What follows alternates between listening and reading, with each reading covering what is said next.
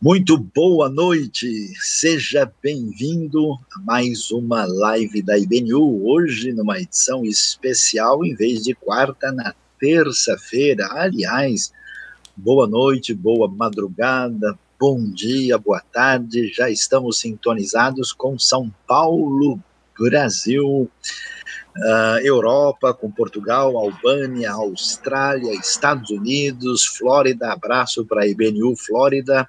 Uma alegria estar em sintonia com todos vocês e hoje nós vamos ter uma live muito especial, muito importante, em dias quando grande parte da fé cristã evangélica é é, discriminada, maltratada, perseguida, reprimida de alguma maneira na realidade do mundo de hoje. Então você fique sintonizado com a gente, porque nós temos conosco aqui os nossos queridos que tantas vezes participam da equipe de Ministério da IBNU, Suzili e Jonatas Hübner, e teremos também uma convidada especial que vai trazer aí algumas uh, respostas né, importantes para a gente, a nossa querida Margareta Adivardana. Boa noite, Suzy, boa noite, Jonatas. Boa noite a todos, sejam muito bem-vindos para essa discussão tão importante, né, de hoje, que a gente vai falar sobre a perseguição, né, que seja uma noite abençoada e que nós saíamos daqui, assim, realmente é, em oração e assim com o coração mais fortalecido para abençoar tanta gente que precisa. Amém. Boa noite a todos. Bom dia, boa tarde também. É uma alegria mais uma vez estarmos aqui nessa nesse momento tão especial no meio da semana da IBNU. E é um assunto que, assim, não, não, querendo assustar ninguém, é bom que a gente comece a abrir o olho que a tendência é aumentar nos próximos anos aí. Então é bom a gente falar sobre isso já agora, enquanto ainda temos uma certa liberdade para poder discutir esse tipo de assunto, né?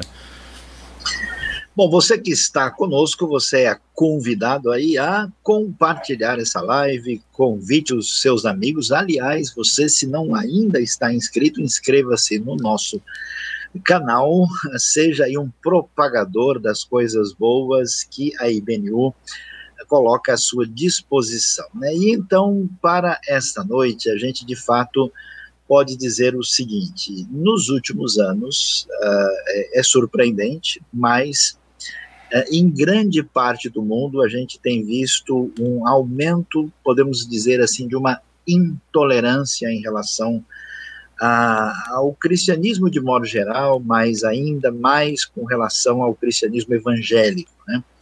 É, em alguns lugares do mundo onde os cristãos são minoria, é, como por exemplo acontece no continente asiático uh, e africano, nós temos em alguns casos uma perseguição, vamos dizer assim, aberta, né, é, legal, estabelecida, né, de estados é, que tem a ver com uma outra religião majoritária ou até mesmo estados não religiosos e até mesmo estados ateus, né, que eh, têm uma postura absolutamente de repressão da fé. Né.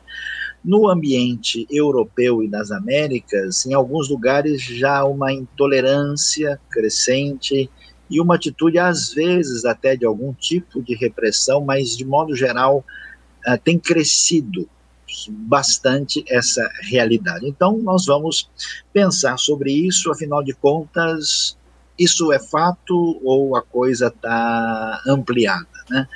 Uh, nós temos algo a dizer sobre isso de maneira mais concreta e que atitude, que postura nós devemos ter em relação a essa questão. Então, eu pediria agora que o Suzy deve ter algumas questões aí para serem encaminhadas, né, para a nossa convidada especial desta noite.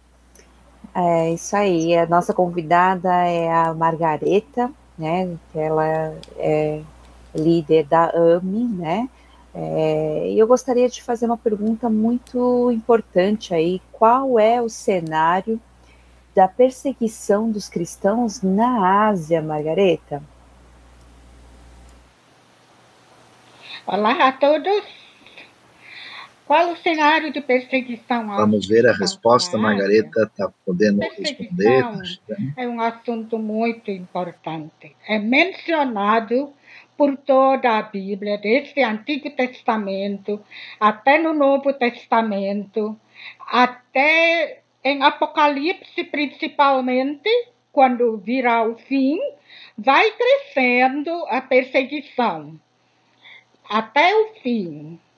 Justamente agora que a gente está vendo todos os sinais, dicas de que as tribulações estão aqui, a começar com pandemia, terremotos, tsunami, guerra, rumores de guerra, ainda não é o fim.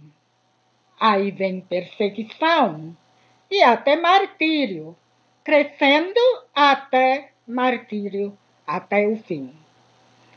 A Ásia é o maior continente de população mundial também, e por causa desse tamanho também, é uma gama, uma mistura muito grande de raças, povos, tribos, assim também então de religiões.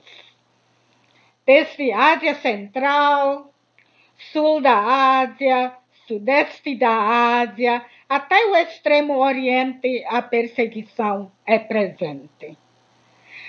Em graus diferentes.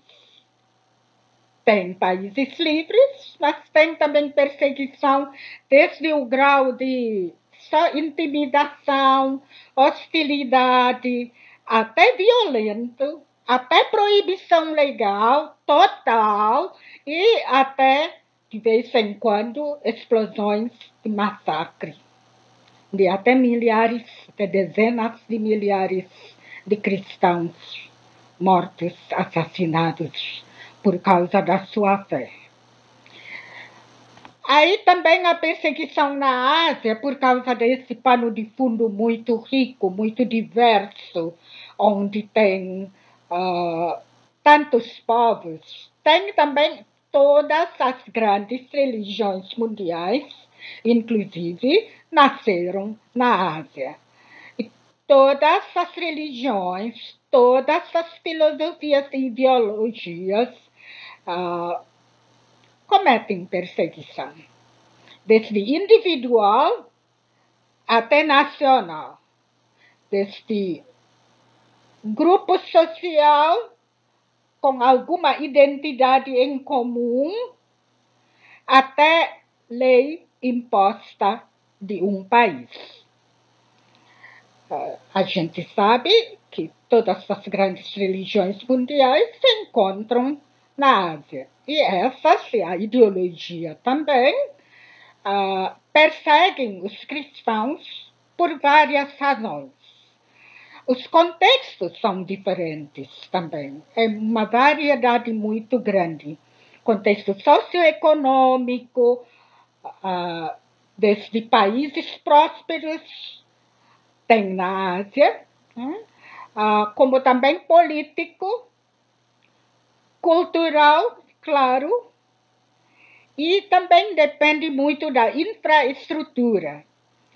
Então, falar de perseguição na Ásia é uma coisa muito abrangente, muito ampla, varia até dentro do mesmo país, onde a gente sabe que tem muitas línguas, muitos povos, muitas tribos, dentro de cada povo ainda tem tribos, até subtribo, até clãs dentro de tribos então, cada contexto é um contexto único. É muito difícil generalizar e falar a perseguição na Ásia. Ásia qual? Que país? E dentro desse país, quantos povos tem? Cada povo, quantas tribos tem? De um povo para outro, varia. Mesmo dentro de uma tribo tem clãs. Então, tem clã que já é uh, cristianizado e tem clã que ainda não são cristãos e que podem perseguir os cristãos. é muito localizado também por causa disso. É bastante complicado falar sobre perseguição na Ásia. Não dá para generalizar nem por país. Como nós podemos ver, uh, no grande continente asiático, a gente tem uma grande diversidade. Mas nós podemos observar é, que nesse ambiente onde quase em todos os países, eu diria que algumas exceções seria assim a Coreia do Sul, as Filipinas, Singapura e Israel, onde assim ser cristão é, é, algo que não tem uma retaliação quase nenhum tipo, né? Talvez também a gente lembrando de lugares como Geórgia, Armênia, aí de certa forma ser ortodoxo na Rússia, mas assim, num, de modo geral a gente tem uma intolerância e às vezes intolerância radical. Nós temos ali blocos islâmicos, né? temos bloco uh, de, temos país hinduísta, temos blocos mais budistas e também alguns países seculares. A verdade é que a intolerância tem aumentado e como a gente pôde ver, nós temos aí um cenário variável de intolerância e perseguição. Então é um cenário complicado, mas temos mais para descobrir do que tem acontecido com essa questão da perseguição à fé cristã no contexto do mundo de hoje. Suzy, temos mais alguma pergunta aí para ser levada para Margareta? Temos sim. É, a, questão da igreja, como é que fica, Margareta? A igreja, ela tem crescido nesse contexto? Como é que a gente pode explicar isso? E o que a gente pode fazer para ajudar? Tem algum, é, alguma explicação para isso? A igreja cresce no contexto de perseguição? Sim. Depende. Tem igreja que mingua. Nossa AME estamos trabalhando em vários locais onde 40, 50 anos atrás, nos anos 60, eram 90 até 100% cristãos. Hoje estão 50% só de cristãos e num outro lugar, numa ilha, 30% já deixou a igreja uh, por várias razões.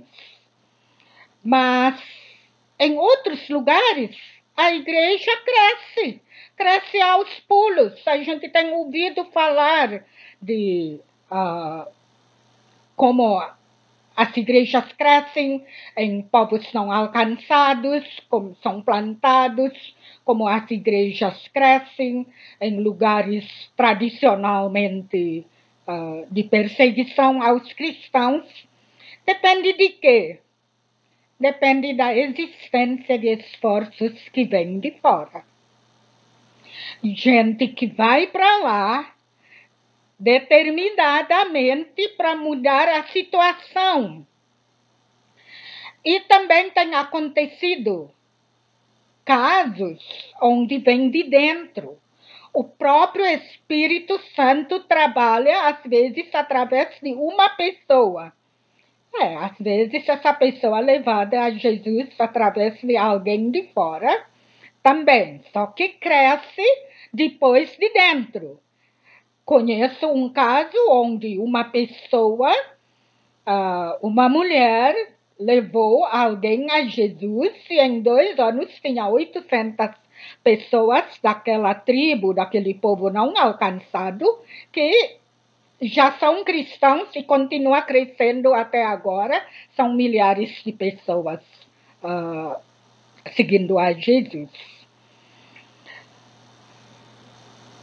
Em primeiro lugar, precisamos então conscientizar biblicamente, teologicamente, o que é perseguição, entender a perseguição da perspectiva bíblica e preparar, discipular com muita contextualização.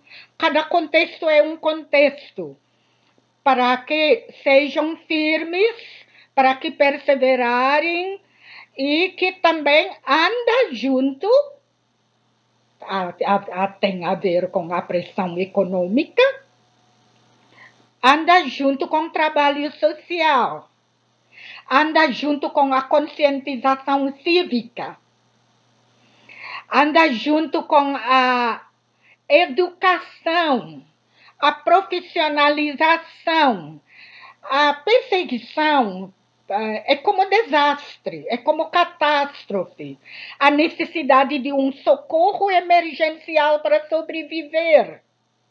Nesse, nessa fase, há necessidade sim de ajudar economicamente. E levando até ao ponto de desenvolver propositadamente criar uma nova geração jovem, uma nova geração para o futuro, que persevera, que aguenta a sedução de benesses, como aguenta também sofrimento de perseguição, que é resili resiliente, é forte, desenvolve uma comunidade, insere de volta esses jovens que a gente uh, ajuda a formar para que volte e uh, levanta a vida, a, a vida comunitária, a vida da sociedade. E a igreja, a vida eclesiástica, um, ah, formando uma geração de líderes locais, cristãos firmes, ativa, participante, uma formação integral em todos os aspectos da vida, que são como fermento, que vão ter, servir como, catali como catalisador. Nós somos catalisadores, ajudando, né? O que podemos ajudar é isso, ajudando a formar então uma geração que vai transformar a sua própria sociedade. Ajuda econômica emergencial na área de nutrição. A maioria vive numa pendura malnutrida, fraca, cheia de doenças. A educação, a saúde. Formar pessoas locais úteis para a sua comunidade, como fermento que é capaz de levar a, o seu grupo a uma transformação integral. E aqui, no Brasil, a Igreja Livre, precisamos conscientizar as pessoas, membros da igreja, biblicamente, o que, que é perseguição. Que isso sempre acontece e vai piorar até o fim, chegando, passando por martírio. Conscientizar, ensinar a analisar os variados, variados contextos de cada tipo de perseguição e envolver a igreja, as pessoas a agir, orando, doando, indo, encorajando, cuidando, visitando, mas sempre com muita sabedoria para não piorar a perseguição por algum ato impensado que pode piorar a situação. E hoje em dia, a participação da Igreja Livre na, uh, nos casos de perseguição, é advocacy, é uma advocacia, talvez, embora não seja bem o termo português, uh, é um tipo de conscientizar, de divulgar em todas as camadas e até os maiores poderes. Abertamente, onde é o caso, sigilosamente, sem alarde, sem contar, fazendo um lobby positivo, discretamente E isso tem libertado até pessoas das prisões. Que Deus abençoe muito. Que Deus fale qual o nosso papel, porque nós devemos chorar com os nossos irmãos na fé que estão chorando. Deus abençoe.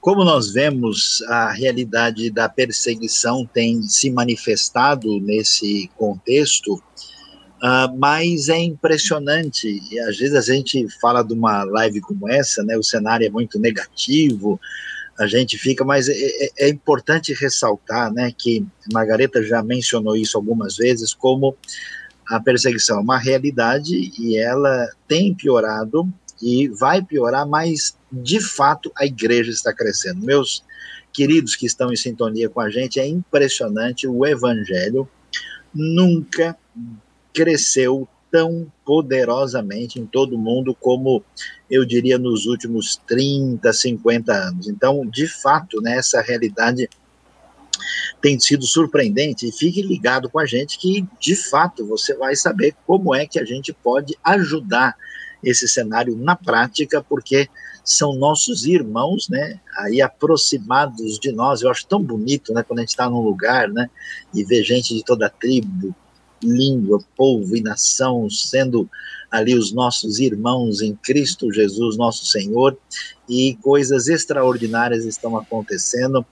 E mas eu acho que tem mais uma questão importante aí que vale a pena, porque às vezes a perseguição não é assim direta, né? Às vezes a coisa tem um outro perfil. Né? Quando dá, persegue abertamente, quando não dá, persegue de outra forma. Suzy, temos alguma questão sobre isso? Acho que a Margareta ainda pode nos ajudar sobre esse assunto. Sim, exatamente o que você falou. É, às vezes, realmente, essa perseguição não é algo assim totalmente aberto. Existem outros tipos de perseguições, né? Então, Margareta, é como se dá essa nesse, nesse cenário todo, como se dá essa perseguição que é moderada. E existe, por exemplo, uma pressão econômica? Como é que acontece isso no, nesse cenário todo? Como se dá perseguição moderada? Ok, perseguição varia, como falei, desde hostilidade, intimidação, até proibições legais, ou não pela lei, mas individualmente na prática, o grupal, existe proibição, existem violências, e até violência total no grau de até massacre em número de milhares de cristãos assassinados. Como falamos que é moderada, talvez seja perseguição não pela lei, não violento fisicamente, o queima igrejas, a violência física e material, opressão econômica. Como que é isso? O gatilho, o estopim, de perseguição uh, religiosa. Frequentemente não é mera religiosa, mas o problema maior é poder. É uma luta de poder e tem a ver com a economia. Tem a ver com quem tem mais para manter o poder brutal. Ou racial, uma raça querendo poder maior sobre outra e que uh, as religiões são diferentes. O tribal, uma tribo que tem uma rixa com outra tribo, uma coisa de ódio que não tem explicação, mas existe um gatilho, geralmente um estopim, que envolve poder e poder tem a ver muito, bastante, com a economia. Então, sim, existe sim uma pressão muito grande economicamente frequentemente é o primeiro a se manifestar como perseguição é realmente uma pressão econômica. Sendo o poder, como é que isso se expressa? Em primeiro lugar, manter o grupo de cristãos pobres. Porque, sendo pobre, fica debaixo do poder de quem tem mais dinheiro, de quem tem o poder econômico. E também tem a ver com desprezo, o, que nem racismo. Tem a ver com o desprezo uh, religiosa grupal. A identidade da religião, então, é junto com a identidade uh, odiosa, desprezada. Sendo pobre, o grupo é desprezado pode ser explorado, pode ser desconsiderado. E para que a, a, o grupo não tenha também poder econômico, precisa manter ignorante, ou seja, sem educação.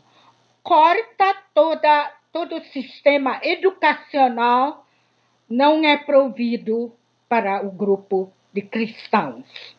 Assim, de geração em geração, a pobreza é perpetuada. Não passa, às vezes, na cabeça do grupo que eles poderiam sair dessa, que eles poderiam melhorar de vida, porque não vem o conhecimento para eles.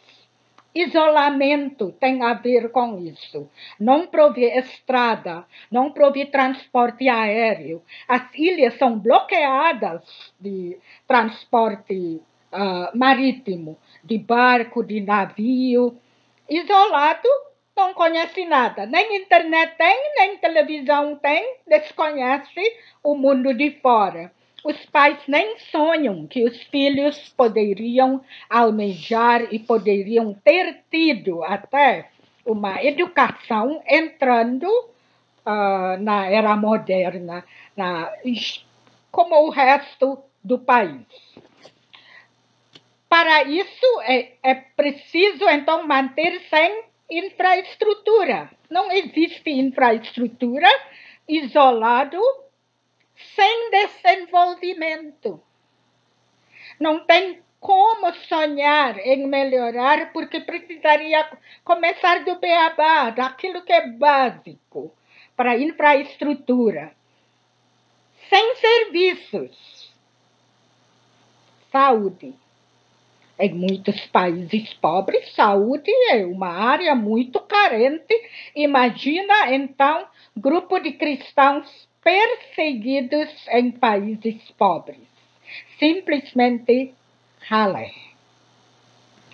Sem como sonhar com o futuro. No final, sem direitos de, como cidadão, sem direito de cidadania. Isso é muito eficaz. Estive numa ilha onde nós temos trabalho lá, sim porque a situação é muito triste. Cheguei numa cidadezinha, lá é considerado como cidade, a, a, os interiores, mandam seus filhos para estudar nessa cidade, onde no porto, assim que desce do barco, a economia, aquelas lojinhas pequenas, só existe uma loja de cristãos. Nenhuma pensão nem hotel de, não, de, de cristãos. E aí, quando souberam que a gente era cristãos, veio visitar a escola cristã, ninguém abriu a porta de pensão para nossa equipe é total. É inacreditável se a gente não tem passado, se não vejo com meus próprios olhos. Pressão econômica geral, ampla, total, mata qualquer iniciativa de melhorar de vida, de conhecer a vida, de almejar uma coisa melhor nessa vida. E assim a igreja mingua, a igreja vive na ignorância do conhecimento, da educação, de poder econômica. Acabou.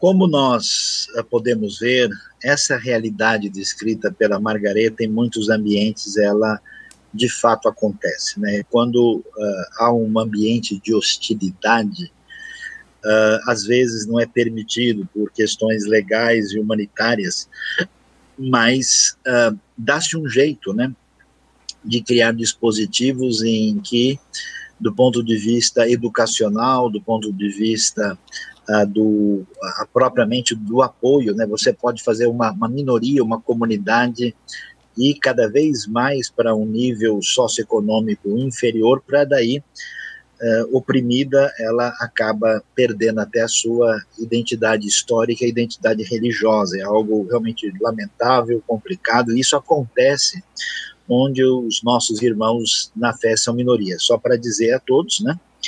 E a Margareta é líder de uma organização humanitária né, de socorro a quem está numa situação de emergência, de tragédia, né?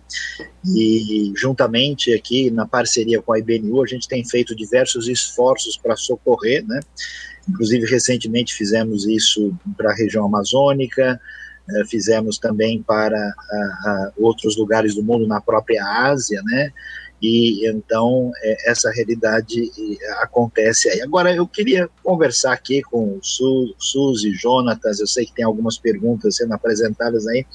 O que, que vocês acham, Jonatas, vocês, Suzy, por que essa hostilidade? De onde vem? Porque, será que os cristãos são tão complicados assim para todo mundo sair batendo? De onde vem esse furor? Por que a igreja, é, na opinião de vocês, é tão assim maltratada em alguns lugares do mundo. Começo eu, Suzy? Começo eu? Sim. É, então vamos lá. É, eu, eu acho interessante, Saião, que às vezes a gente diz que a, a vida imita a arte ou a arte imita a vida, o pessoal gosta de falar isso. E eu me lembro de um, de um filme que eu assisti há um tempo atrás que falava justamente sobre a tentativa de dominação. Né? E a dominação não era contra uma pessoa, não era contra um grupo, mas era contra um tal de um livro. E era um filme que falava num futuro não tão distante assim, depois de uma guerra que havia destruído praticamente todos os elementos que nós estamos acostumados nos dias de hoje. E havia alguém que estava com uma Bíblia.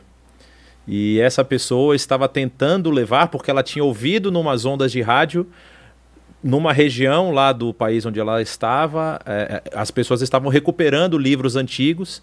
E se alguém tivesse livros antigos, ele deveria levar para aquela região. E ele que tinha posse dessa Bíblia falou: então eu vou levar ela para lá para é, poder ser preservada.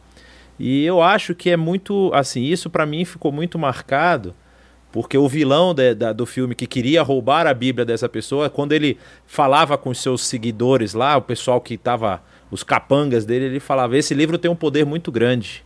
Esse livro tem o poder de transformar as mentes das pessoas.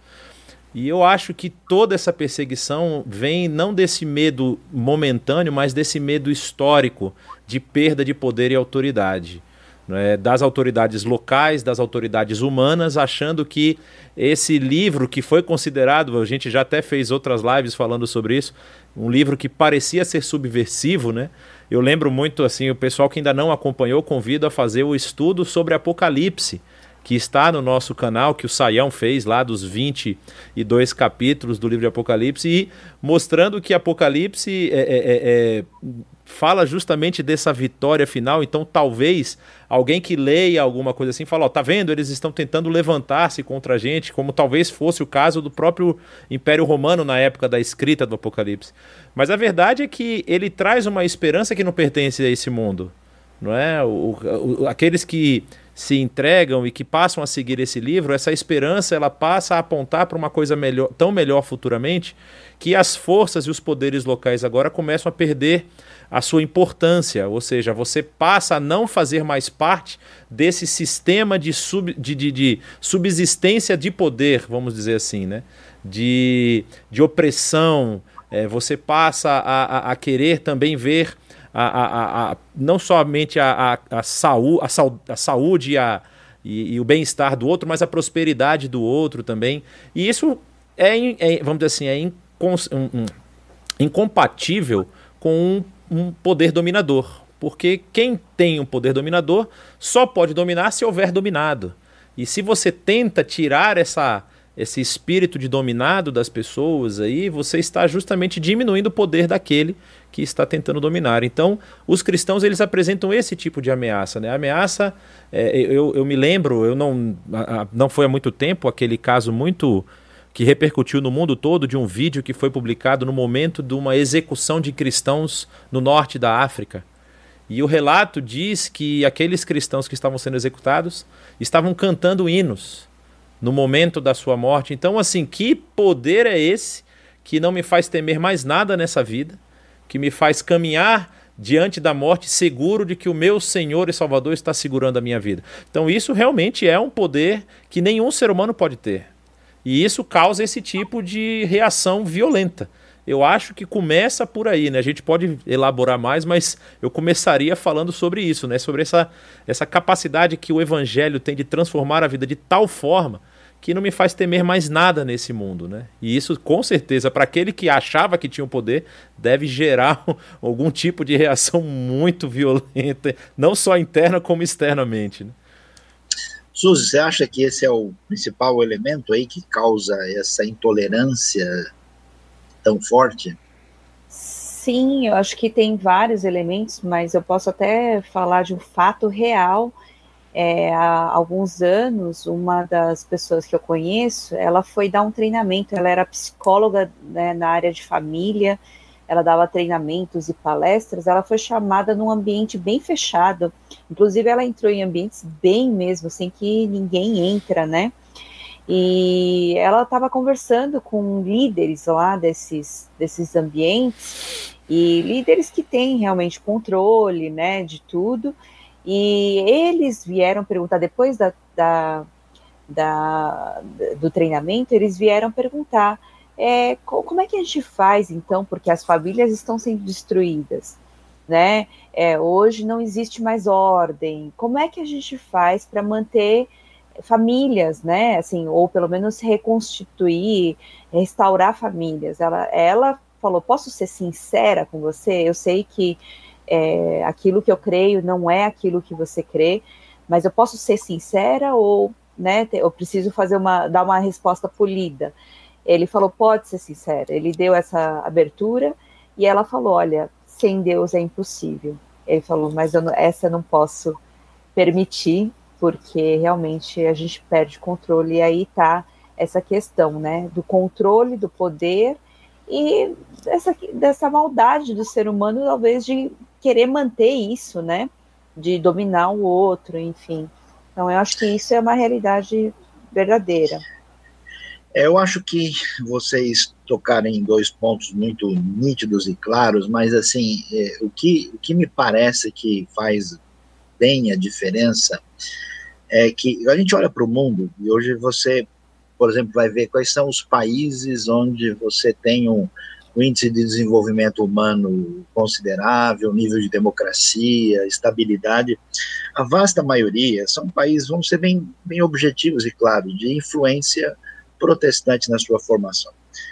Uh, quando você pega países, por exemplo, do contexto uh, de influência comunista, e esse negócio não aparece com esses níveis. Quando a gente pega uh, o mundo uh, de um outro contexto religioso, isso também é diferente. É impressionante como esses índices são lá, porque isso tem a ver com influência do livro, como o Jonas falou, da Bíblia, né? E qual que é a questão? Nesses ambientes onde a liberdade é cerceada, prolifera o quê? Prolifera exploração humana, existe escravidão humana, existe até tráfico de gente, existe pessoas que são condenadas a uma situação inferior porque se acredita que eles nasceram nessa condição, não tem como mudar. Existem lugares onde você tem um partido controlador que é uma elite e quem está abaixo não tem direito nem de sair do país ou não. Então, realmente a questão, eu acho, que de um lado, nas sociedades permissivas, inclusive que muitas sociedades ocidentais se tornaram, você tem indústrias poderosas, né, que faturam muito dinheiro, né, é, é, se você vicia as pessoas em, em, elementos negativos, e aí surge um grupo, né, é, que não compartilha dessa vida licenciosa, esse grupo não consome substâncias que dão lucro exagerado, esse grupo não entra meio nesse esquema e então quer dizer realmente vai atrapalhar o nosso negócio. Eu acho que muito tem a ver com essa realidade e incomoda bastante, né? Mas assim tem um outro lado da moeda. Será que toda hostilidade para com o pessoal que se diz cristão acontece só por causa uh, desses aspectos ou será que tem muito, digamos assim, cristão que é sem noção, né? E acaba tendo uma atitude, às vezes, indevida, impensada. Quais são erros e equívocos da igreja que poderiam ser evitados para, vamos dizer assim, suscitar uma perseguição desnecessária? O que, que vocês acham? Se alguém queria dar uma, uma opinião. É, eu, eu, reforçando o que eu falei e, e falando aqui até com o coração, vamos dizer assim, mais doído, a gente sabe que esse tipo de desejo de poder não está somente daquelas pessoas que se dizem contrárias ao cristianismo, que combatem o cristianismo. Essa sede de poder continua habitando no ser humano em geral, inclusive dentro do próprio cristianismo. A gente já viu, por exemplo, é, assim, coisas muito interessantes. Você visita um país onde há perseguição e onde há, há um, cerceamento da liberdade cristã e pessoas dizendo assim: não, mas eu vou para lá e eu vou conseguir transformar aquele país porque eu sou seguidor de Jesus e tal. E assim, parece muito mais que a pessoa está querendo dizer assim: eu tenho condições de fazer isso, mas não tem condições de ouvir o que, que o espírito está falando para ela, né? E aí, esse tipo de, de, de, situação acaba gerando. Você tem problemas que são de ordem cultural, como o Sayão mencionou, você tem problemas que são de ordem socioeconômica, e a pessoa que acaba entrando num ambiente desse sem fazer uma leitura de onde ela está entrando, pode sim enfiar os pés pelas mãos e se tornar uma pessoa não, não benquista não é? Lá, por exemplo, a, a, eu vou citar um exemplo que um missionário me contou. Eu vou deixar a bomba para o Saião dizer se isso é correto ou não, mas é, o missionário contou aquela história né, de que vivia em um ambiente que a, a comunidade era de origem muçulmana, apesar de não ser. Era um ambiente na África, inclusive. E ele começou a trabalhar lá e tudo mais, e recebeu a visita de um pastor, líder. de um líder religioso que foi lá e ele estava vendo a comunidade, mas ele via que os homens daquela tribo tinham mais de uma esposa, porque eles vinham de um contexto onde é, era permitido isso. E normalmente não é um contexto de riqueza, ou seja, se um homem desquita uma mulher lá, ela é abandonada até pela sociedade, ela fica à mercê do que ela achar para comer na rua. E aí o, o, missionário falando, mas olha, eu tenho que trabalhar com eles dentro do que a cultura deles me permite. Eu apresento o evangelho e é muito mais, vamos dizer assim, nessa situação honrada para o homem cuidar das suas ditas esposas do que ele abandonar. Aí ele vai falar muito mais mal do evangelho nessa situação do que bem. Então, esse tipo de situação que a gente. Aqui no Brasil, o pessoal não, não, às vezes não tem nem noção de que isso acontece no mundo. É e sensibilidade cultural. Sensibilidade e sensibilidade cultural. Eu acho que isso é um fator assim que é muito causador desse tipo de conflito. Então, né? Mas isso ajuda. não precisa ir longe, né? Sael? É, eu tô, eu tô indo que... lá para longe para não falar de perto, né? Suzy. Não, é, eu acho que a questão, assim, por exemplo, é, a gente falou sobre a transformação que o livro, né, Jesus, e quem realmente segue, e, e é, é uma transformação de vida, é uma transformação de mente. A gente falou muitas vezes sobre isso. Agora, tem gente que não leva a sério isso na vida prática, na ética, Verdade. né? Verdade. E às vezes você fica, né, a gente já também falou muito sobre isso, da questão da mistificação de umas coisas, e aí você não viver isso na prática, com certeza, eu acho que traz um. É, você, vai fazer coisas, né? Por exemplo, eu já vi muita gente dando cheque sem fundos, né? E Dando dizia, golpe mesmo, às vezes, né? Cheque sem fundo, é, vezes, tem gente que dá é, até golpe dentro do, do, do assim, meio religioso. É, eu estou falando de coisas que eh, não seria é, é algo que, por exemplo, Jesus diria para a gente fazer ou uhum. seguir, né? E a gente não viver isso, com certeza faz diferença.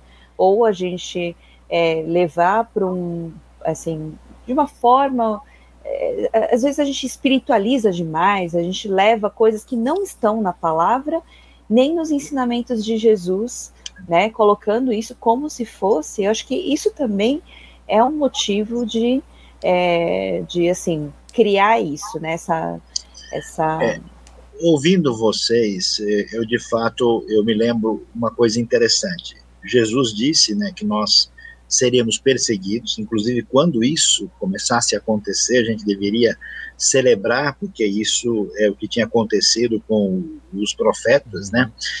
A, igreja primitiva foi perseguida, isso faz parte do contexto do evangelho, existe uma coisa espiritual, uma questão de uma luta que atinge as pessoas, mas assim, ao mesmo tempo, eu me lembro de é, Pedro dizendo, né, que nenhum de vocês sofra por ter feito qualquer coisa que seja uh, errada, né, uhum. que seja equivocada. Então, uh, existe, digamos assim, é, é, antipatia, ao contrário da igreja primitiva, né, que o pessoal caía na graça do povo, né, contava com a simpatia de todos, a igreja atraía.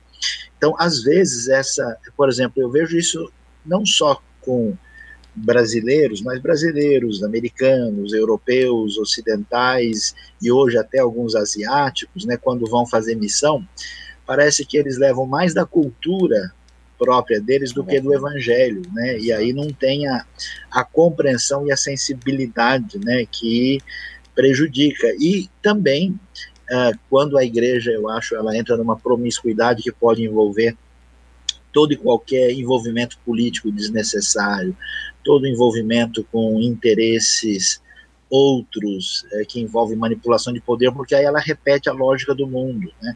Ela repete a lógica da história da cristandade que não deu certo, de manipulação do poder.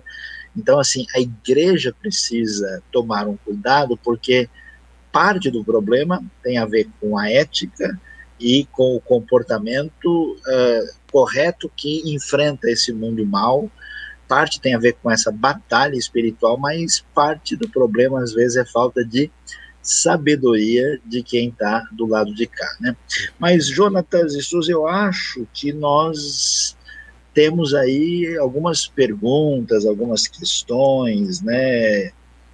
É, temos sim. Pela frente, né? O pessoal está perguntando se a gente vai passar por perseguição, é. pela grande tribulação. Seguramente veja aí os vídeos sobre escatologia. Eu acredito que uma boa parte de nós já estamos passando e isso vai ser realidade para a igreja também. Mas o que, que temos de perguntas aí ligadas ao tema? É, tem duas perguntas aqui que nós já praticamente é, é, é, é respondemos, né? Que países perseguem tanto o cristianismo, que ameaça que eles sentem, outro que fala exatamente dessa sua fala agora de se nós cristãos não temos contribuído para esse tipo de perseguição ao tentarmos fazer da, do cristianismo uma bandeira política, né? Mas é, tem... Tem, tem... Acho que tem algumas perguntas nessa direção, acho que vale a pena dar uma palavra assim okay. bem clara. Né? O que, que acontece? Uh, existem certas posturas, né? uh, nunca é sábio a igreja ou a liderança religiosa da igreja se envolver com política, porque uh, não é o papel. Né? Então, por exemplo, um pastor, um líder espiritual, ele tem uma responsabilidade. Se ele quer ser político, então vá e faça política. Não, não, não é adequado misturar as estações. Né? É bom que um bom cristão até exerça um cargo público com toda a legitimidade, capacidade e sendo sal e luz. Agora, nós temos certas pautas né, que não dá para a gente abrir mão delas. Não dá para a gente abrir mão da ética de família bíblica, não dá para abrir mão da maneira como a Bíblia entende a questão do valor da vida, né, seja uh, matar a pessoa antes de nascer ou matar a pessoa depois de nascer. Né? Uh, não dá para a gente abrir mão é, da centralidade da palavra e da pessoa de Cristo. Então, qualquer grupo político que é, tenha a ousadia de confrontar essas referências, e também não dá para a gente abrir mão nem da misericórdia e nem do cuidado para com as pessoas que sofrem e da necessidade de proclamar o Evangelho de Cristo. Então, todo mundo tem o direito e a responsabilidade de examinar. Né? Uh, eu que eu tenho visto nos últimos anos, tanto daquilo que o pessoal vulgarmente chama de esquerda e de direita, eu não costumo muito acreditar nesses rótulos, né? Alguém me perguntou, o senhor acha que é melhor ser esquerdista ou direitista? Eu falei, hoje em dia, acho que tem pouco direitista e pouco esquerdista, a maioria é oportunista. É porque no final das contas, às vezes se vê essas pessoas totalmente distintas e diferentes juntas de novo num certo ambiente. Então eu acho que não, não vale a pena lutar com unhas e dentes por uma bandeira partidária que é tão vacilante e inadequada, né? Então, o que, que a gente tem que ser? Sal da terra e luz do mundo. Se uhum. a bandeira partidária X ela está cometendo um erro aqui, a gente vai dizer, eu discordo, eu não concordo com esse procedimento. Se a outra bandeira X está dizendo isso, isso está errado. O que a gente não pode é colocar nenhuma proposta política acima do compromisso com o evangelho. Quando uma pessoa tem qualquer bandeira política ele coloca na frente, aí a coisa se complica e a gente perde o caminho seguramente. Agora, Sael, a gente tem uma pergunta aqui que até foi uma das primeiras a serem colocadas. Existe aí uma perseguição diferente, assim, por exemplo? É, tem é, lugares, né, inclusive na Coreia, eu estou acompanhando, que, por exemplo, as igrejas estão sendo muito faladas, né, muito impedidas de funcionar, enquanto outras coisas estão funcionando. Por exemplo, essa é a pergunta, né? Os bares é, estão abertos até 22 horas, né, academias e shoppings liberados, e as igrejas não podem é, funcionar. Será que isso também é uma forma de perseguição? Existe outro tipo de perseguição velado ou assim que tem acontecido ultimamente, assim, com mais frequência? Olha, Suzy, eu diria o seguinte: com respeito à questão da pandemia, até mesmo nós podemos dizer, até como IBNU, né, eu acho que todo cuidado é pouco, né, porque é uma questão de ler o livro de Levítico, né, e de ver como é que se tratava de qualquer coisa que envolvia uma doença contagiosa que ameaçasse a comunidade. Né? E aí eu acho que tem pessoas que exageram. Né? Eu estou muito triste nos últimos dias porque eu perdi muitos amigos, muitos conhecidos, muitos pastores e alguns até que achavam que essa questão da pandemia não era um negócio tão sério assim. Então a gente tem que ter bom senso. Né? Agora, eu acho lamentável porque quando as pessoas dão uma abertura para um ambiente assim de risco, quem vai para o ambiente de risco é que está num prejuízo, na verdade, né? É. Uh, agora, é verdade que, independentemente disso, muitas vezes, quando você tem um, um ambiente hostil em relação à fé cristã, eu me lembro que eu eu estava na universidade e naquela época, quando eu comecei a universidade, a gente era minoria, minoria, especialmente em ambiente intelectual. Eu tinha medo de, de falar que eu era uh, cristão evangélico assim de imediato, porque a hostilidade, a reação, a gozação, né, era direta. Então, assim, eu até falava, deixa eu pegar a melhor oportunidade, porque eu quero abrir e testemunhar, mas a atitude de, de desrespeito, de discriminação, de, de atitude, ah, ô crente, ô, deboche, tonto, né? ah, deboche, aquela coisa assim que hoje a gente diria que seria bullying, né? Era uma coisa absolutamente normal. Aliás, o histórico nosso na comunidade protestante evangélica no Brasil, antes da Constituição de 1824, era ilegal, né? Você não podia nem enterrar um, um, protestante, um evangélico no cemitério comum, né? Então a gente tem todo um histórico Loucura, né? assim né? de intolerância, né? Que marca a, a, a realidade. Então eu acho que com o, o, ambiente secular mais agressivo, né, a, a, gente de fato tem uma atitude. Agora, o que, que eu acho tão importante? Aí que a gente tem que aprender. Muitos cristãos, né, eles reagem com ira, com raiva e, e querendo bater de frente, prejudicar as pessoas. Mas Jesus não ensinou isso. Qual a minha responsabilidade? Eu não posso permitir que o mal que atingiu os outros e que chegou em mim continue depois de mim. Então ele tem que parar aqui. Eu fico impressionado Jesus diante de Pilatos, e Pilatos revoltado, você não vai falar nada. e, e, Jesus né, em silêncio. Então, vocês sabem hoje né, que aconteceu esse episódio inesperado aí, que uns 20 anos atrás, uma pessoa fez um, um artigo a respeito do meu trabalho na área é, linguística, né, ligada ao hebraico e a vida pastoral na Wikipedia, né, e várias pessoas estão perguntando sobre isso aqui, né?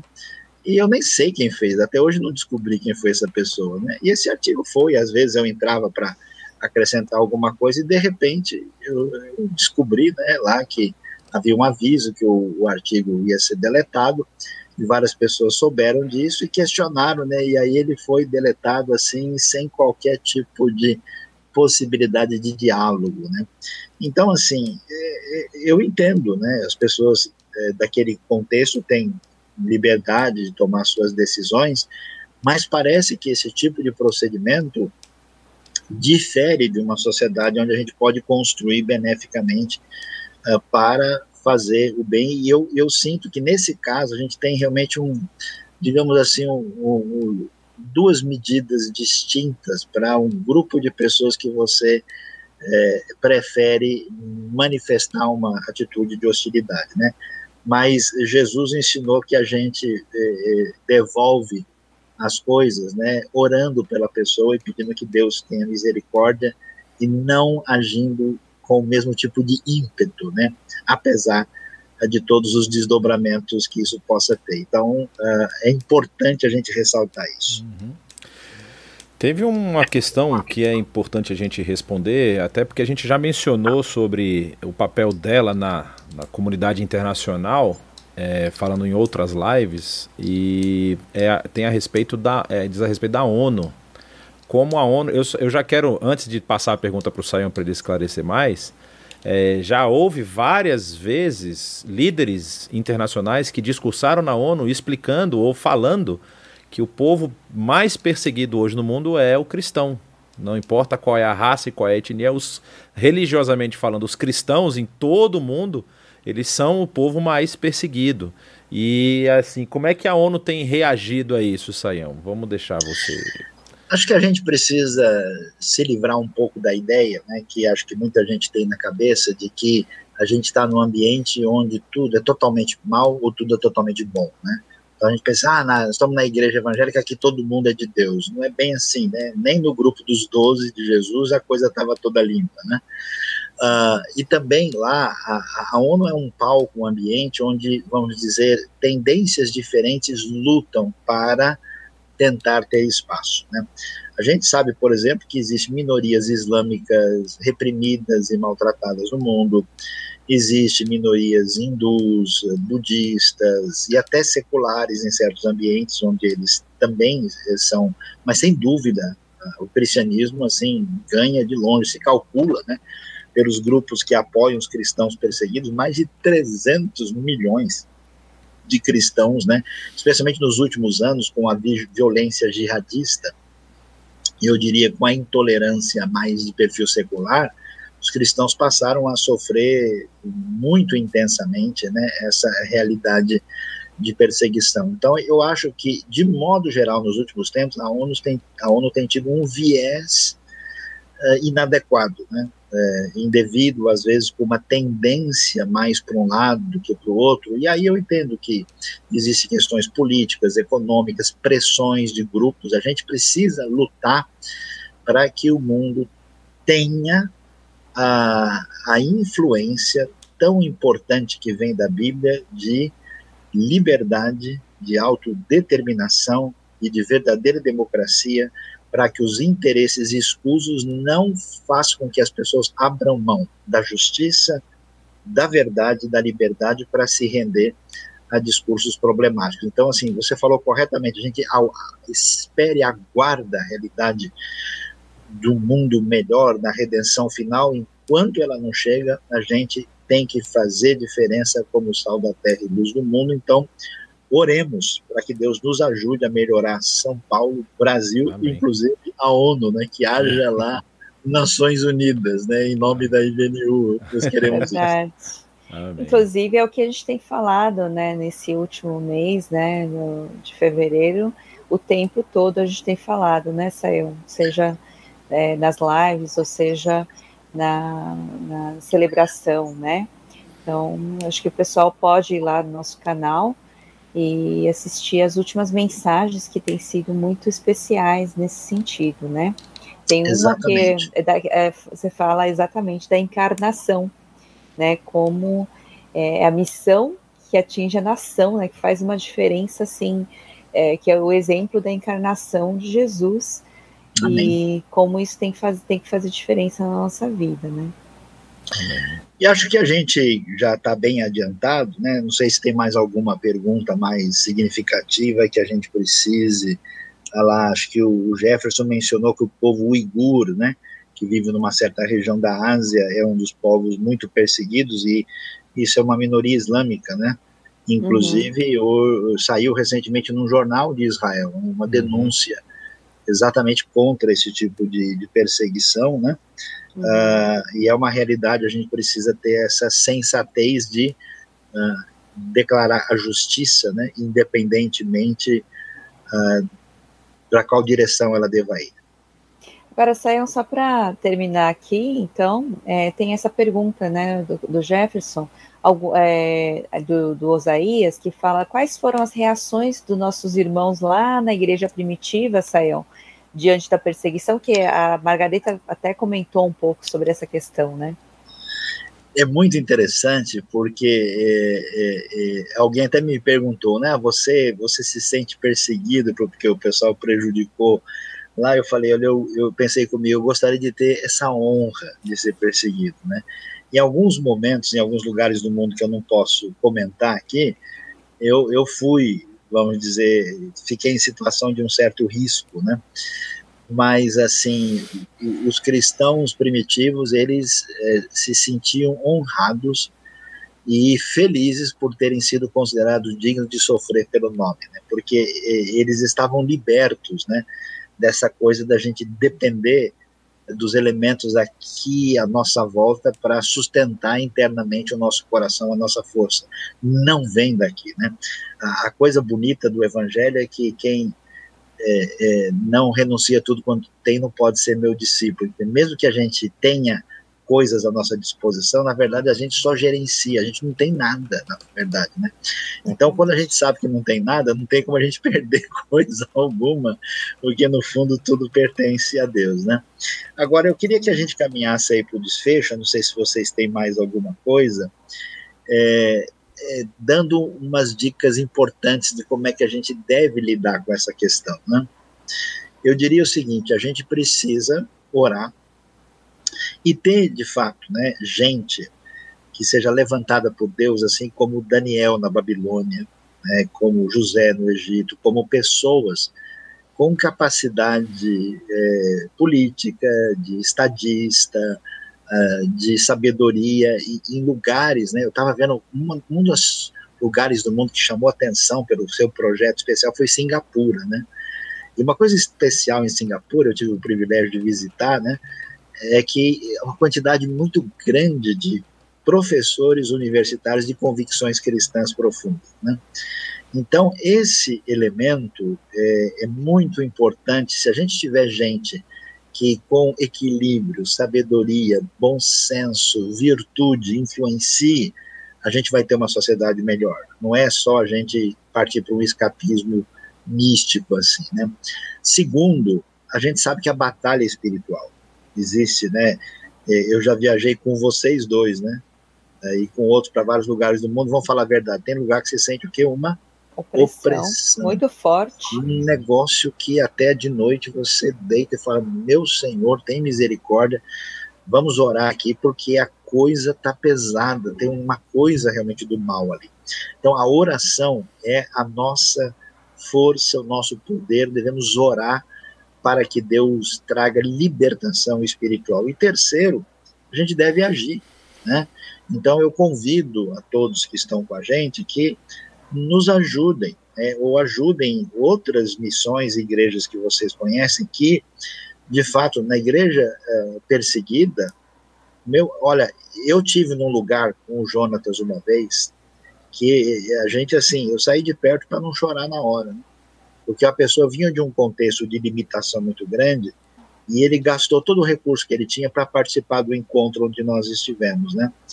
E quando a gente deu uma oferta limitada para ele, não era uma coisa tão especial, ele caiu de joelho chorando, me agradecendo. Então a gente não sabe o que significa, né, para lugares assim eh, tão terríveis. A Suzy também, a gente já viu situações análogas a essa em outros lugares, né? E então eu convido você a contribuir, a você a se envolver, a você não entrar nesse comodismo de hoje em que o pessoal acha que a gente né, assiste ou participa de um encontro uma vez por semana que você está sendo um bom cristão porque você vai ou assiste a reunião da igreja. Não, seja crente de verdade. É, a gente precisa se envolver com a igreja perseguida, seja sendo irmão e fazendo diferença no reino. Amém. Amém. É, realmente é, é, é, é, um assunto assim que a gente precisa estar bem atento, não é, Saião? Porque quando nós. É, a Suzy, eu acho que ela apontou muito bem quando a gente estava falando, quando ela disse que a gente não precisa ir longe para ver essas coisas, né? A perseguição, ela está às vezes aqui do nosso lado. E eu acho interessante uma coisa que sempre me impressionou, né?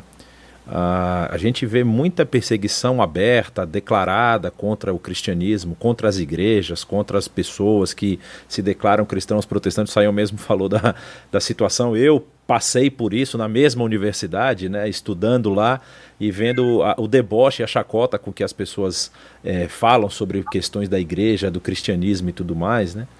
E mas a gente percebe que eles só conseguem ter esse tipo de liberdade de expressão porque estão num ambiente que teve, vamos dizer assim, um pano de fundo cristão protestante. No caso do Brasil, mais católico, mas com o protestantismo que cristão. cresce, né? Mas é cristão também. E assim, se eles estivessem em outros ambientes, o resultado seria muito diferente. Então, é eu acho eu acho que é, é para a igreja é muito, muito importante que ela esteja atenta a esse tipo de coisas. Né? Ela não viva uma vida mecânica, uma vida automática de ir para a igreja, de fazer a sua leitura bíblica e tal. Eu faço uma oração antes do almoço aqui e tudo, e está tudo certo. Mas viver um cristianismo que realmente se, se condói, se, se sente a dor do outro, a dor que o outro está passando e se move. Não é um. Eu, eu sempre costumo dizer isso. Você não precisa ter pena das pessoas, você tem que ter misericórdia. Porque a misericórdia, como a palavra no grego vai dizer, que é o misericárdio, né, a dor no seu coração, e isso vai te movimentar para você fazer alguma coisa pelo outro. Eu acho que misericórdia é o que Deus tem por nós e é o que nós devemos ter por todos esses que passam por essa situação de perseguição. Né? É, tá difícil de falar. é difícil. É, eu acho que é, é, o que a gente tem falado, né? A gente tem que viver é, isso na realidade, não tem como fugir, né? Uhum. Se não for eu, você, né, a gente que é, crê na, na, verdade, segue a Jesus e, e sabe né, desse evangelho que é uma mensagem tão maravilhosa, né, da encarnação de Jesus. Se a gente não vive a realidade todos os dias e se torna a missão, que é amar o próximo, amar Deus e amar o próximo, acho que não tem outra saída, né? Assim, a gente vai enfrentar, mas a gente tem que ter aquilo que Jesus falou, né, no Sermão do Monte, ter fome e sede de justiça. Aquilo que, é, aonde a gente está é o reino que se estabelece, porque ele é o rei, ele já veio e agora ele deixou na nossa mão, né? A perseguição vai continuar e sempre vai ter até o fim. Agora, a gente tem uma esperança e a gente tem condições, né? Porque a gente tem esse rei de continuar. Então, todos nós temos essa missão.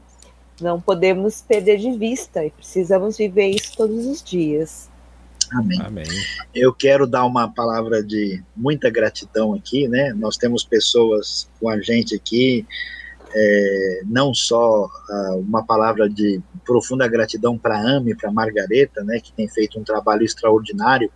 Aliás, no próximo sábado, né, apoiando a própria AME, junto com a Igreja Washington, a gente vai estar tá, é, ajudando as pessoas numa condição mais desfavorável possível, distribuindo alimentos para quem está numa situação de muita vulnerabilidade, né? E todos que quiserem nos ajudar serão bem-vindos nesse nessa caminhada, nesse projeto. A AME faz isso também nos lugares onde minorias cristãs sofrem muito. E qualquer coisa que você quiser fazer ou encaminhar para beneficiar esse trabalho, uh, também vai ser bem, muito bem-vindo. Né? A IBNU está comprometida com esse tipo de apoio, com aquilo que acontece em vários lugares do Oriente Médio e também uh, do Norte da África. Nós temos gente querida que está em sintonia com a gente aí, fazendo parte dessa proposta, com o que acontece em Moçambique, né, que recentemente tivemos notícias difíceis lá,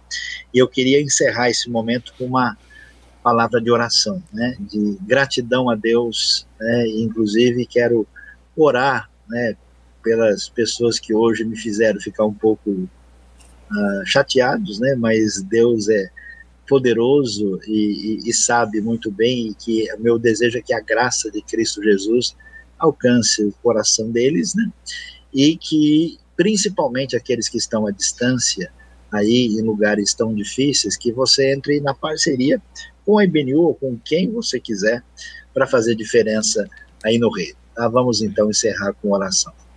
Deus bondoso, Pai querido, obrigado pelo privilégio de te servir, alcançado pela tua graça. Eu quero orar uh, hoje por esse um, elemento triste que me deixou um pouco aborrecido, mas eu entendo que a tua graça, o teu poder, a tua soberania é muito maior e eu oro pelas pessoas que, no meu entender, não tomaram uma decisão adequada. Coloca a tua mão de graça e de bênção e da tua revelação sobre a vida deles. Abençoa IBNU, abençoa todos, ó Deus, envolvidos nos ministérios que a gente tem, ó Deus, feito um esforço para abençoar e peço a tua mão de misericórdia agora sobre todos os lugares onde o teu querido povo sofre tremendamente. Coloca a tua mão de proteção, de bênção, de consolo e, ó Deus, e de força para que o teu testemunho seja dado até que todos os povos da terra ouçam a mensagem salvadora de Cristo Jesus. Amém. Obrigado pela EBNU, pela Suzy, pelo Jonatas, pela Margareta, por todos. Oramos agradecidos em nome de Jesus. Amém. Amém. Amém. Obrigado, pessoal. Obrigado, Suzy. Obrigado, Jonatas. Obrigado Valeu, a todos os queridos. Um grande abraço aí e que o Senhor nos faça canal de bênção no meio de todos aqueles que precisam da nossa mão e do nosso abraço e da nossa oração. Boa noite. Abraço a todos. Abraço a todos.